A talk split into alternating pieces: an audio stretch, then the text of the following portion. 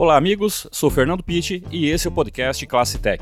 Para falar de profissionais pós-pandemia, inevitavelmente precisamos entender quais as profissões estarão em alta. E é com este assunto que iniciaremos esta série especial Profissionais pós-pandemia. Então vamos para o episódio para ver com quem iremos conversar hoje.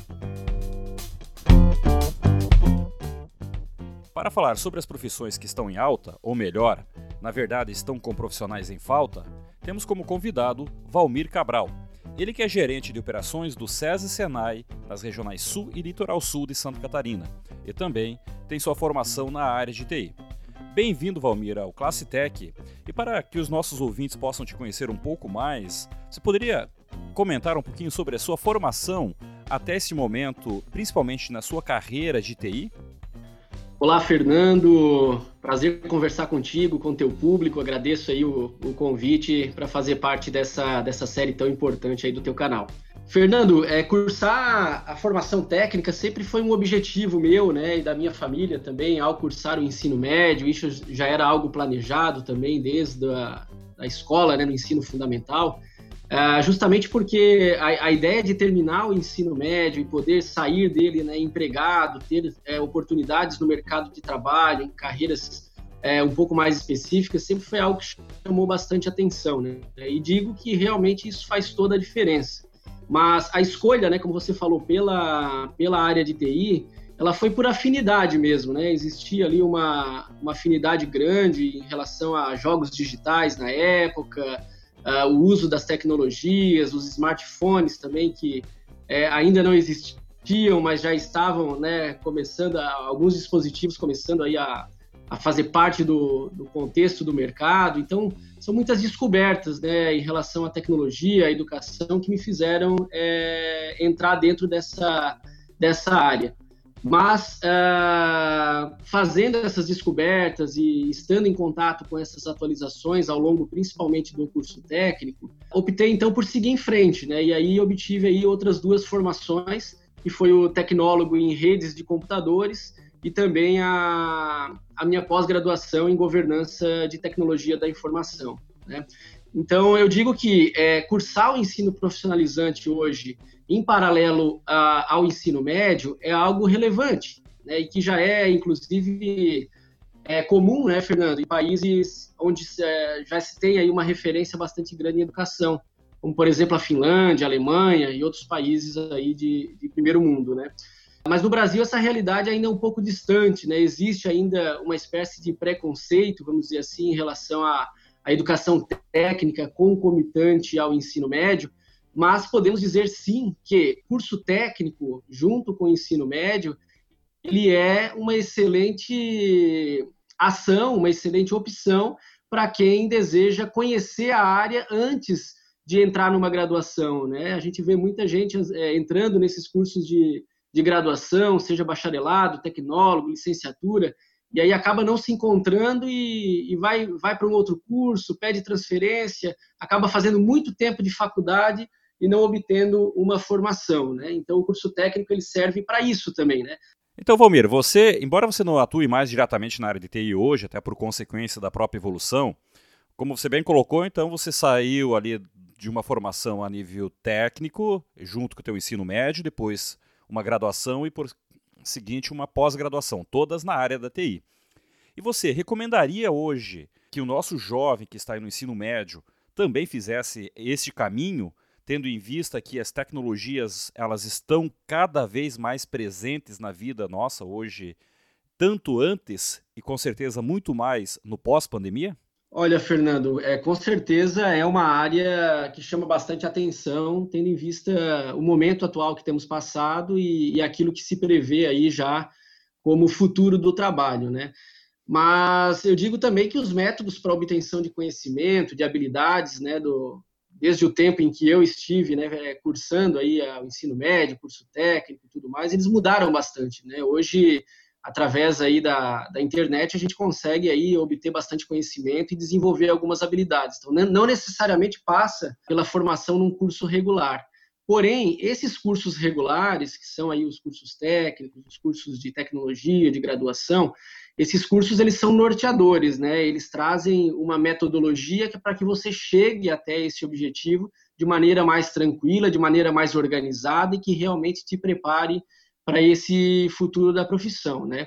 Então as vagas elas são é, bem aderentes aí para formação técnica, né? Para aquelas empresas que, que procuram os fazedores, né? Então existe uma opção muito grande aqui e bastante vagas em aberto para trabalhar em tecnologia da informação mas a verdade é que a tecnologia ela estará presente em todas as, as demais profissões, né? Então você conhecer de tecnologia hoje não é não é algo restrito e exclusivo de alguém que vai trabalhar com a tecnologia. Então você estará de certa forma tendo a necessidade de conhecer as tecnologias que envolvem a sua profissão. Todas elas serão impactadas e por vezes transformadas por esse novo contexto que nós estamos vivendo. Então, não apenas quem quer trabalhar na área de programação, na área de TI propriamente dito, como você também coloca, é importante que vá buscar cursos regulares, até por uma questão de formação é, estruturada para poder atuar na área, mas que todos os profissionais, sejam eles quais forem, através de cursos rápidos, através de cursos estruturados ou não, venham a buscar então a formação e um entendimento mínimo na área de tecnologia da informação. É isso? Com certeza, Fernando. Inclusive, as próprias formações regulares que nós comentávamos anteriormente, elas têm trazido isso dentro da sua, dos seus projetos, né? Porque é algo que é estritamente necessário. Você pega hoje aí o setor da agricultura, a advocacia, e outros setores, aí a própria medicina, enfim, todas elas estão sendo, de certa forma, impactadas e transformadas pela tecnologia. E se você não está é, apto e aberto para conhecer e começar a trabalhar, mesmo que timidamente, com a tecnologia dentro desses setores, certamente, no futuro muito próximo, você vai estar tendo problemas aí em relação à produtividade, à agilidade no mercado, às questões logísticas e também a própria entrega, que vai culminar numa queda de competitividade aí dentro do mercado que está bastante concorrido, né? Então, pelo que tu fala, Valmir, todas as profissões, de uma forma ou outra, serão impactadas direta ou indiretamente pela tecnologia, inclusive, talvez até mesmo ameaçadas por ela. Agora, me chama a atenção quando você fala que até a agricultura e a advocacia, que são duas áreas, parece que não tem nada a ver com tecnologia. Então, inclusive, elas serão impactadas pela tecnologia? Com certeza, Fernanda, é isso mesmo, né? A gente vê aí, é, vamos pegar aí a mecânica automotiva aí, talvez como um, um terceiro exemplo, né? O mecânico de automóveis que é, dos anos 80, dos anos 90 e até início dos anos 2000, ele passou por grandes transformações para poder se manter no mercado hoje, né? Então, se ele não está atualizado, não está é, conectado com as novas tendências do setor automobilístico, que passam necessariamente pela tecnologia, ele certamente estará fora do mercado de trabalho. Né? Então, esse profissional ele teve que se atualizar.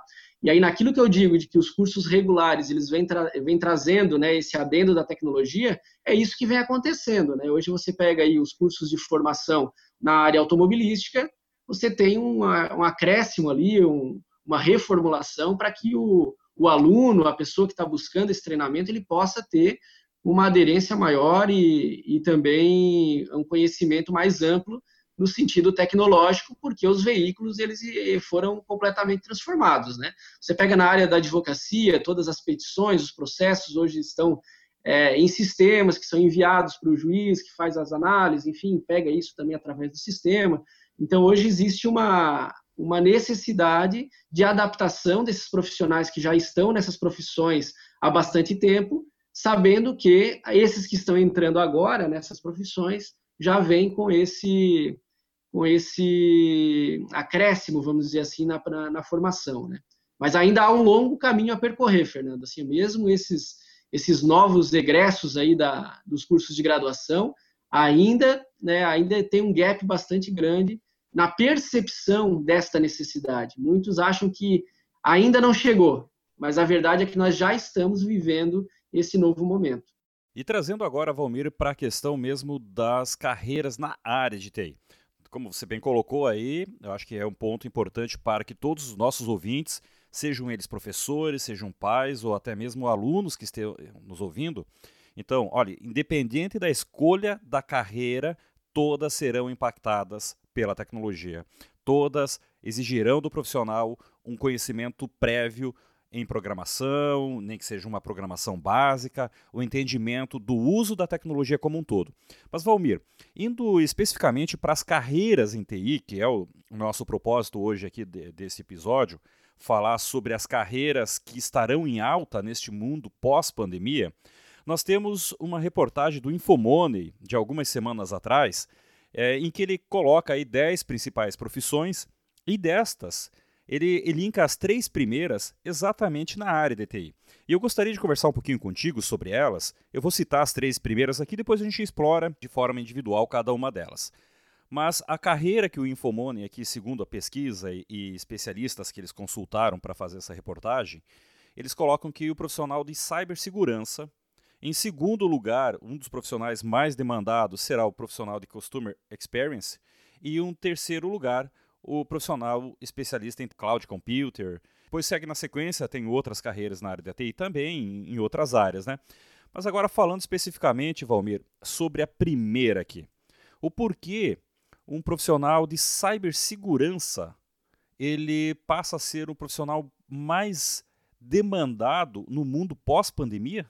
Qual, qual, é a explicação para isso? Fernando, essa é muito boa pergunta e as áreas são essas mesmas, né? Mas é importante a gente trazer aqui, né, de que a principal dificuldade hoje das empresas, antes da gente falar aqui sobre, sobre cada uma delas, a dificuldade é encontrar no perfil do pessoal que está aí ingressando no mercado de trabalho na área de TI, um perfil que, que, que faça, que flutue entre essas áreas que você citou, né? Porque elas, em separado, elas acabam não tendo a, a, sua devida relevância, né? Então elas estão intimamente ligadas e por vezes conectadas, né? Então esse profissional ele vai precisar de certa forma ter um conhecimento amplo do todo e talvez ser especialista em algumas dessas três áreas que você citou, né? A primeira delas, que é a cibersegurança, né, é realmente algo é, que vem tomando conta do mercado, né, principalmente aí dentro do, do ambiente corporativo, empresarial e de produção também, Fernando, porque os parques fabris, as indústrias, é, toda a linha de produção, ela precisa estar conectada, ela precisa ser monitorada à distância, ela precisa ser gerenciada à distância. E para isso, né, quando você tem um ganho de agilidade, de flexibilidade, de mobilidade, isso sempre, com certeza, vai trazer também algumas preocupações relacionadas ao quão seguro é esse processo. Então, nesse sentido, o profissional de cibersegurança, voltado aí para a tecnologia, ele vai trabalhar com isso, né, em garantir três coisas que são básicas quando a gente fala de segurança, que é a integridade daquilo que está sendo do, do, do, que está trafegando dentro de uma rede de computadores, de equipamentos, né? Então, garantir essa integridade dos dados que trafegam ali, a confidencialidade, então você ter a certeza de que somente pessoas autorizadas estão trafegando e disponibilizando informações através da rede, e a disponibilidade, né? Que você poder garantir que esses sistemas estejam disponíveis, na maioria das vezes, aí olhando para o setor industrial principalmente, 24 horas por dia, 7 dias por semana, né, Fernando? Então, o profissional de cibersegurança, ele vai trazer essa tranquilidade para o gestor de uma organização hoje, né? Então, ele é o cara que vai tornar o ambiente seguro. Olha só que interessante. Quando a gente fala em cibersegurança, a primeira coisa que vem em mente é para que a nossa conta bancária não seja hackeada. E aí você traz agora uma informação que talvez a maioria dos nossos ouvintes não tenham consciência, né? A indústria 4.0 é uma indústria em que as máquinas passam a ser sensoriadas, máquinas começam a conversar com as máquinas, é, inclusive nós temos a, a, internet industrial aí fazendo a conexão entre essas máquinas. E imagine, né? Se de repente um hacker invadir um, um processo fabril, pode parar uma empresa, uma indústria, ou mesmo talvez como hoje nós temos muitas indústrias que trabalham numa forma interligada, não apenas uma, mas uma, um parque fabril inteiro, né? Olha só que interessante. Isso mesmo, Fernando. E até puxando um pouco para a próxima profissão aqui, que é a, a, experiência do usuário, né? E isso vem bem ao encontro também quando a gente fala do e-commerce, né? Também junto aí essa tua fala, o perigo, né? A, a necessidade de segurança quando você trabalha com dados de terceiros, né, com os dados dos seus clientes. Então, você conhecer essa experiência do usuário, você saber quais são os medos dele em relação à compra pela internet, também, de certa forma, é uma tarefa da cibersegurança. Por isso que no início da fala eu fiz questão de ressaltar, né, de que esse profissional, ele precisa, acima de tudo, trabalhar a integração dessas áreas, para que ele possa garantir, de fato, uma boa experiência, seja para o gestor de TI de uma organização ou até mesmo para o usuário. Interessante isso. Então, para deixar todos nós, nossos ouvintes atentos aí, que cibersegurança vai muito a, além do que garantir a integridade das nossas contas bancárias, né? E aí já você já fez o link com a segunda profissão que estima-se que será uma das mais demandadas aí no mundo pós-pandemia, que é a experiência do usuário, né? É exatamente esse eu me arrisco até falar, né, Valmir, que é a necessidade hoje de fazer com que o usuário se sinta é, ele conheça, ele possa manusear os aplicativos com mais facilidade, né? Tantas lojas entrando no e-commerce, nós temos que fazer a compra muito rápido, com poucos cliques. Seria isso, então, a experiência do usuário, esse profissional é o, seria o responsável para facilitar e para deixar o, o, sistema mais amigável para que as pessoas possam fazer a aquisição, ou trabalhar com eles? É isso aí?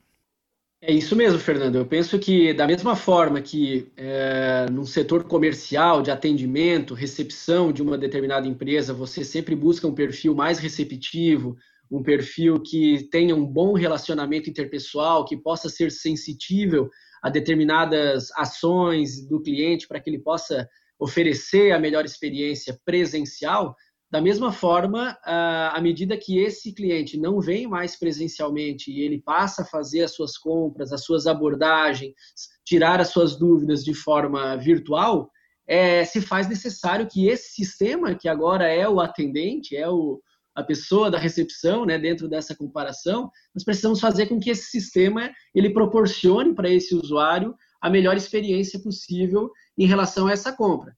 E essa, eu digo compra, mas pode ser um atendimento, né, uma prestação de serviço, uma, uma tirada de dúvidas, enfim.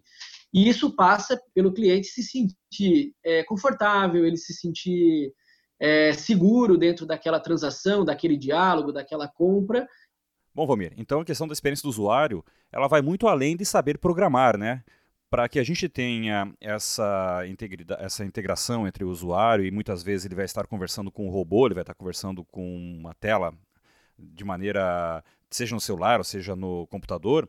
Então, também é necessário que esse profissional entenda, além de programação, ele precisa, vai precisar entender também de, de layout, de design, entre outras características, né?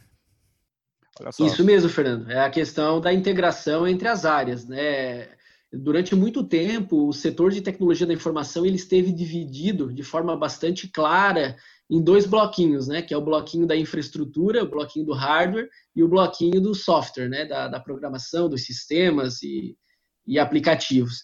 Então, hoje, é, é, é, essas duas áreas, elas estão integradas. Né? Hoje, um profissional que trabalha com programação, ele precisa entender de redes de computadores, ele precisa entender de infraestrutura, saber como funciona um servidor, atuar de forma a promover a segurança dentro dos seus sistemas. E, da mesma forma, o profissional de redes de computadores, para que ele possa promover a melhor infraestrutura, ele precisa também conhecer como funcionam os aplicativos, os sistemas de desktop programáveis. Então, nesse sentido, o profissional ele precisa ser bastante versátil, né, Fernando? Por isso que eu digo que uh, os cursos regulares eles vão direcionar e organizar essa formação.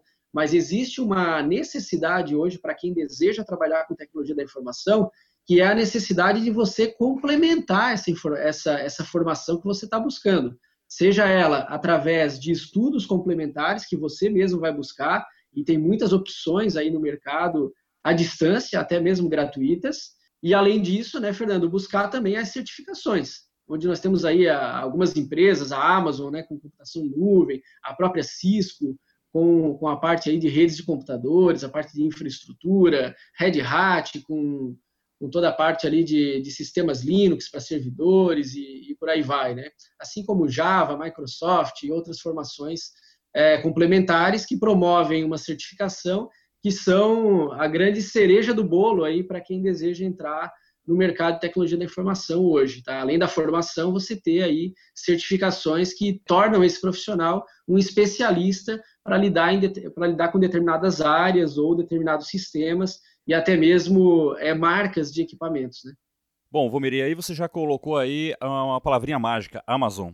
Maioria dos nossos ouvintes provavelmente vão lembrar da Amazon, que é a nossa loja aí, que chegou no Brasil recentemente, é, também agora com Amazon Vídeo, Amazon Filmes, Amazon li é, Livros, mas poucos associam com a Amazon Cloud, é, exatamente a computação na nuvem, que é o terceiro profissional aí que estima-se que será um dos mais demandados. E você com a formação em rede, então você tem toda uma questão de infraestrutura. Valmir, por que, que as empresas hoje estão tirando as suas estruturas, os seus CPDs de dentro das empresas e levando para a computação nas nuvens? Ou melhor, computação em nuvem, né? Eu acho que esse é o termo mais correto, é o cloud computing. Primeiro, o que é cloud computing e por que as empresas estão fazendo isso? Então, Fernando, a computação em nuvem, ela é um tema aí, um termo bastante discutido já há bastante tempo dentro da, da área de TI, mais especificamente ainda para quem estuda redes de computadores. Então, é um termo que já vem sendo batido que tem a ver com virtualização, né? Você fazer e promover, disponibilizar aquilo que antes estava numa estrutura física, agora disponibilizar tudo isso de forma remota, trazendo aí a, a segurança necessária. E o grande pulo do gato aí, ele está justamente nessa última fala, né? Que é a segurança. Então, por que que isso agora, né, nos últimos anos, tem se tornado uma tendência? Justamente porque as empresas que promovem esse tipo de serviço, a Amazon é uma delas, o Google, Local Web, enfim, tem outras outros é, players aí do mercado que trabalham com isso, eles começaram a promover de fato uma segurança muito grande, trazendo toda a credibilidade e disponibilizando aqueles três pilares que eu comentei anteriormente, que é a integridade, a confidencialidade e também a disponibilidade dos equipamentos. Então, isso é computação em nuvem. Você disponibilizar recursos que até então, tecnológicos, né, que até então estavam é, físicos dentro da, da, da, organização, agora na nuvem, né, de forma virtual, podendo é, ter acesso aí, bastando a conexão com a internet. Isso, quando a gente fala em tirar o, o CPD, que é o que você está falando aí para levar para o cloud computing, isso é mais barato, isso é mais caro? Vale a pena as empresas tirarem toda essa infraestrutura e mandar para a nuvem? E talvez colocar em um país, colocar dentro de um servidor que elas nunca vão saber nem aonde ele está de fato? Essa é, uma, é um grande dilema, né? Primeiro que cada estrutura, cada infraestrutura aí na área de redes de computadores, ela tem as suas particularidades, é claro, né? Por isso, muitas empresas ainda é, continuam mantendo os seus centros de processamento de dados, os CPDs aí que você citou, né? Mas sim, muitas delas já estão vendo as vantagens aí da, da virtualização, né, da, da computação em nuvem e promovendo essa migração para esses novos sistemas. Então, os ganhos eles são a médio e longo prazo, né, Fernando? Quando a gente fala em manter um sistema de centro de processamento de dados dentro de uma empresa, você está falando é, numa necessidade de uso de energia elétrica bastante grande, né, da manutenção de no-breaks, geradores de energia, dependendo do tamanho da, da tua estrutura. É, você fala é, num upgrade necessário, que é necessário para você manter os sistemas atualizados, né, as versões de software, elas mudam constantemente, e para que a gente possa manter aí a, a infraestrutura necessária, há a necessidade de, de troca de equipamentos, que por vezes ficam obsoletos, e tudo isso você vai gerando um, um custo, né, que é mensurável, mas por vezes acaba não sendo controlável, né? Então, hoje você disponibilizar isso através da nuvem, por meio de virtualização, tendo em vista que existe hoje uma garantia muito maior em relação à segurança da informação, em relação a esses dados, se torna uma opção bastante atrativa e moderna para as novas organizações aí. Bom, então você volta lá a citar e relacionar o primeiro profissional, que é o da cibersegurança. Então você tem mais segurança lá fora do que dentro da tua própria empresa.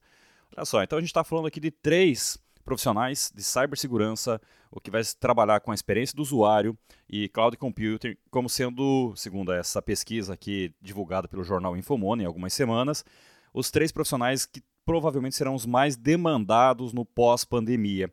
Só que, Valmir, agora relacionando a isso, então, olha só, nós temos a informação, e já é fato, de que todas as profissões estarão diretamente relacionadas com a tecnologia, impactadas pela tecnologia ou até mesmo ameaçadas pela tecnologia.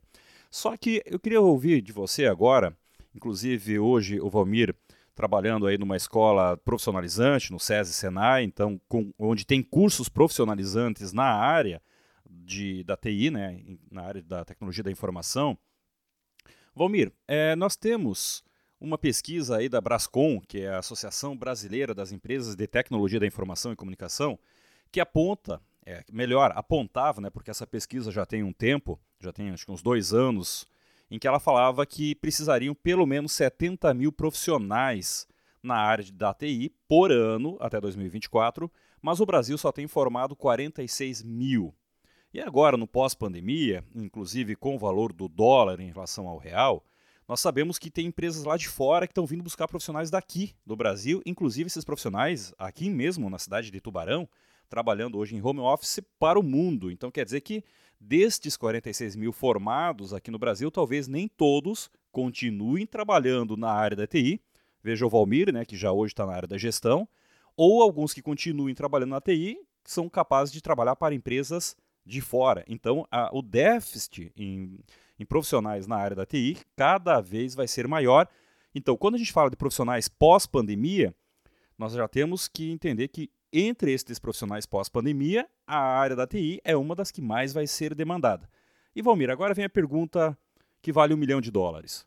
Se nós temos emprego, se nós temos escolas que formam, se nós temos jovens que estão desempregados, o que está faltando para dar match para que esse jovem realmente venha fazer um curso com a, um curso que praticamente tenha garantia de emprego, seja no Brasil ou talvez até fora do Brasil? Uhum, uhum.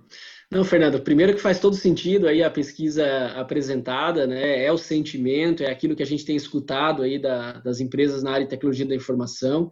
Faz todo sentido a pesquisa uh, e digo, né, que o gap é ainda maior, Fernando, quando a gente olha para as vagas e compara com o perfil do profissional que está sendo entregue a este mercado de trabalho. Porque como eu falei anteriormente, né, nos outros, nas outras passagens ali, a necessidade de integração entre as áreas é algo que ainda precisa ser buscado. Né? E também a necessidade de complementariedade da formação, a busca por certificações complementares, ela ainda também é bastante tímida no Brasil. Né? Então, quando você pega esse, esse contingente de 46 mil pessoas ano né, formadas, você é, tira uma parte que está indo para fora do Brasil, às vezes até trabalhando em home office aqui do país, mas trabalhando para mercados externos, e você ainda tira uma outra fatia que não está preparada para assumir as, as tais vagas que estão em aberto, de fato é algo muito grande, né? Então a gente vê profissionais formados na área de TI, mas não conseguindo entrar nessas vagas, e vagas e muitas vagas na área de TI abertas, né? Então a, a, conta não fecha, né? Você não consegue entender por que, que esses profissionais não ingressam. E a resposta está no perfil. Você precisa ter a formação, você precisa ter o norte, você precisa organizar a sua carreira na área de TI, mas acima de tudo, você precisa estar atualizado, você precisa buscar certificações complementares e você precisa estar preparado para integrar as áreas que envolvem a tecnologia da informação. Do contrário, esse profissional é, não estará condizente com essas vagas que estão abertas aí no país. Essa é, na minha opinião, é a grande resposta aí para essa grande diferença, essa grande lacuna que temos hoje. Então não basta apenas gostar de tecnologia.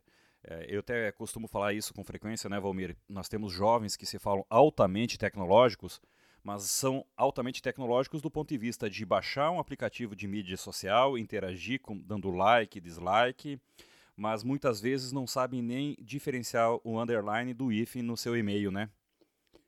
Isso mesmo, Fernando. É muito, por muitas vezes, é, esses jovens passam por meros usuários da tecnologia, né? E não programadores, desenvolvedores, com capacidade de integração e até mesmo de criação de um determinado aplicativo ou de uma, de uma estrutura robusta na área de TI. Então, há necessidade, sim, de formação, de conhecimento técnico dentro dessas áreas, é, para que você esteja preparado para ingressar no mercado de trabalho. Do contrário, nós vamos continuar com essa grande lacuna aí. Né? Quando a gente fala aqui, por exemplo, né, Fernando, do, do, sul do estado de Santa Catarina, nós temos um grande celeiro aqui de, de profissionais na área de TI. Se você for aí por todo o estado de Santa Catarina, você vai ver pessoas aqui de Criciúma, de Tubarão, é, de Laguna, de Braço do Norte, né? Então existe uma, um centro de referência aqui com algumas universidades que são é, referência e outras instituições também de ensino técnico que formam esses profissionais para o estado todo e para o Brasil também, né? Tem muita gente aqui dessa região trabalhando com tecnologia da informação, porque o país, na sua totalidade, não dá conta de, de promover esse perfil. Né? Então, eu vejo que aqui, na região em que estamos, ainda temos um cenário um pouco mais favorável dentro desse contexto, porque as formações realmente estão mais adequadas a esse novo perfil. E qual a dica que você daria para tanto para pais quanto para os, os professores que estão ouvindo? Esses professores podem ser aí desde os anos iniciais até o ensino médio. Para, o que, que os pais e professores podem fazer para estimular estes jovens a ingressar no mundo da tecnologia, não apenas como usuários, mas como programadores, como pessoas que estarão de fato utilizando a tecnologia na sua plenitude. E, voltando agora, Valmir, trazendo um gancho lá do início da tua fala, não apenas necessariamente trabalhando como programadores propriamente dito, mas sei lá, talvez sendo um advogado que vá precisar da tecnologia. Então, qual a dica que você traria para os pais e para os professores incentivar e estimular a estes alunos ingressarem na tecnologia, mas como realmente não apenas usuários, mas como quase que programadores efetivos? Então, Fernando, é, quando a gente fala do, do, público jovem, né, eu entendo aqui adolescentes é, em formação e ainda buscando aí a, a descoberta pela área profissional, enfim, existe uma pergunta que as famílias têm buscado é, nesse momento, né, que é como acompanhar e orientar a vida profissional do filho, né, da, do aluno, no caso do professor, sem ser invasivo nesse sentido, né, e mantendo um bom relacionamento com esse jovem, né.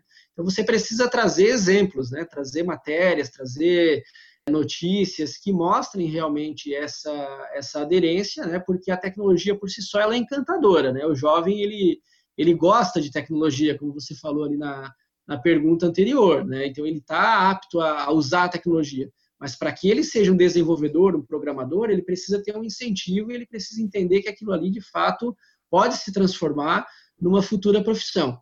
Então, o que eu digo aí para os pais, para os professores, para quem está ouvindo, é ressaltar e reforçar aquilo que foi dito. Todas as profissões estão, né, de certa forma, conectadas ao mercado de TI, fazendo uso ou sendo transformadas pela tecnologia. Então, certamente, é uma, uma excelente opção né, para quem deseja começar ou até mesmo, né, Fernando, recomeçar uma carreira.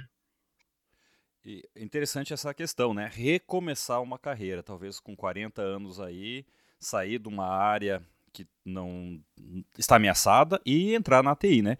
E aí vem a pergunta que provavelmente os pais e os filhos e os, e os alunos fariam. Na área da TI, ganha-se bem, Valmir? Fernando, a remuneração na área de TI é algo bastante relativo, né? mas eu digo que cada vez mais ela está direcionada ao que você sabe fazer, ao que você já fez. Ou seja, qual é o seu portfólio? É, a formação, como eu falei, ela é uma forma para você organizar a sua carreira, para que você possa concorrer e ingressar no mercado de trabalho. Você vai precisar ter uma titulação, ter uma formação na área de TI. Mas o que vai fazer você se diferenciar dentro desse mercado de trabalho é as suas entregas, o que você é capaz de fazer, o quão atualizado você está, é, o quão você consegue manipular e dominar uma ferramenta que poucos dominam.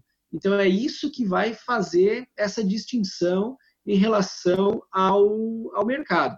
O que eu posso dizer nesse momento é que durante muito tempo o, o, profissional de TI ele esteve ligado à operação das empresas, ou seja, você estava ali para dar suporte ao sistema que estava funcionando lá, enfim, que era necessário, e quando dá um problema, você é, você é chamado.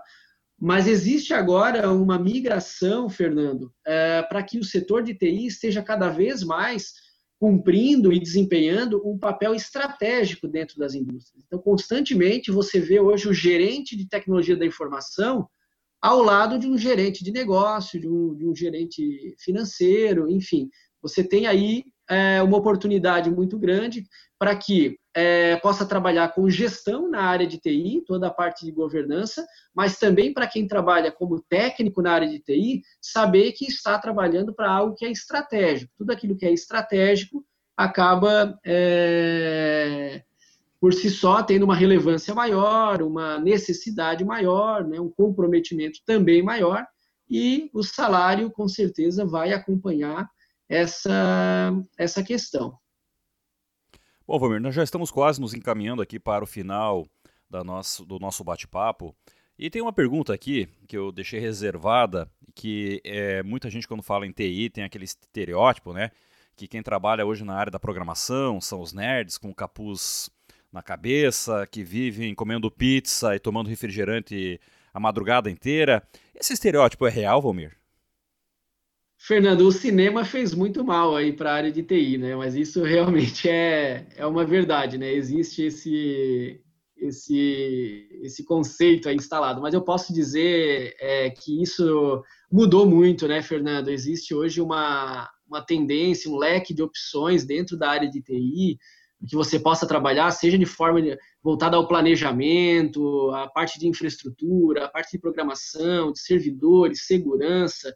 Então, não existe um perfil é, pronto para que você possa cursar a TI. Né? A gente vê hoje, por exemplo, o, perfil feminino tomando bastante conta desse, desse mercado, né? com muitas meninas também entrando dentro da, da formação na área de TI e tendo muito sucesso com as suas, com as suas carreiras. Então, eu vejo que isso é, deixamos aí para o cinema mesmo, né? porque no, na vida real não é bem assim na vida real são pessoas reais, né? Com certeza, como todos nós. Então tá bom, né, Valmir? Nós estamos aí nos encaminhando. É, Para quem está ouvindo aí o nosso, nosso episódio de hoje, que é o segundo episódio da série Profissionais Pós-Pandemia, eu já vou adiantar aqui que nós vamos também trabalhar um episódio especificamente sobre home office, né, Valmir? Nós vamos ter, nós temos um convidado já que vai falar sobre isso. Inclusive esse convidado, ele é desse grupo que nós falamos anteriormente, aqui de Tubarão, que hoje trabalha para o mundo a partir da sua casa. Então ele, ou também muitas vezes ele está viajando o mundo quando uh, é permitido viajar e trabalhando para fora, né? Olha só que coisa boa você ingressar numa área que recebe para viajar e ainda pode trabalhar da onde quiser, né? Mas isso é para um outro episódio. Valmir, nós já nos aproximamos aqui do final do nosso episódio e antes de deixar a palavra aberta para você fazer as suas considerações finais, eu quero convidar a todos os ouvintes para conhecer outros projetos de podcast. Nós temos aqui Tubarão também, um amigo nosso, Pedro Gonçalves, que ele é host do Pêssego Podcast, um podcast que fala de sociedade, cultura e entrevistas também, um outro podcast muito bacana. O Valmir também conhece o Pedro, né, Valmir? Um, um menino aqui muito bacana e realmente tem feito um trabalho muito bom. Então deixo aí o convite para que vocês conheçam o Pêssego Podcast. E também na área da educação nós temos aí diversos podcasts que estão começando a se destacar. E eu vou deixar aqui também na descrição do episódio, que é linktree barra podcast educação. E entre esses podcasts nós temos um do Rogério, EPTcast, que também trata da educação profissional e tecnológica. Eu também vou deixar aqui na descrição do episódio para quem tiver interesse conhecer esses outros projetos, os quais eu recomendo fortemente. Valmir, vou deixar a palavra aberta aí para você fazer suas considerações finais também e destacando a importância então da área da TI neste profissional pós-pandemia. Tá certo, Fernando. Primeiro quero te agradecer novamente aí pelo convite. Acho que foi um bate-papo bem bacana, é um assunto que eu gosto de, de conversar. E o recado que eu deixo é para todos nós, né? Para que nós nos mantenhamos ativos, nos mantenhamos conectados com as nossas áreas de formação, sejam elas tecnológicas ou não porque, como falamos durante todo o episódio, todas serão transformadas, todas estarão conectadas com a tecnologia. Então, precisamos estar abertos para saber disso e fazer uso da melhor forma. Um grande abraço, Fernando. Obrigado aí por toda, por toda a conversa. Obrigado, Valmir, pela disponibilidade do seu tempo. E também eu quero convidar a todos vocês que estão nos ouvindo a compartilhar esse episódio. Tenho certeza que alguém da sua família, algum amigo seu, está interessado em fazer algum curso na área da TI e fica pensando: será que vale a pena? Será que não vale a pena? Então compartilhe esse episódio, basta alguns poucos cliques para mandar esse episódio aí pelo WhatsApp, talvez até compartilhar nas suas mídias sociais. E também não se esqueça, siga o nosso feed, indique para seus amigos e deixe seus comentários lá no site fernandopit.com.br. Valmir, mais uma vez, muito obrigado e até uma próxima oportunidade. Um abraço, Fernando. Um abraço a todos. Uma excelente semana. E meu muito obrigado a você, ouvinte, pelo download desse episódio e também por compartilhar com seus amigos. E não se esqueça, siga nosso feed e também deixe suas estrelinhas se estiver ouvindo lá pelo Apple Podcast. Um grande abraço e até a próxima semana.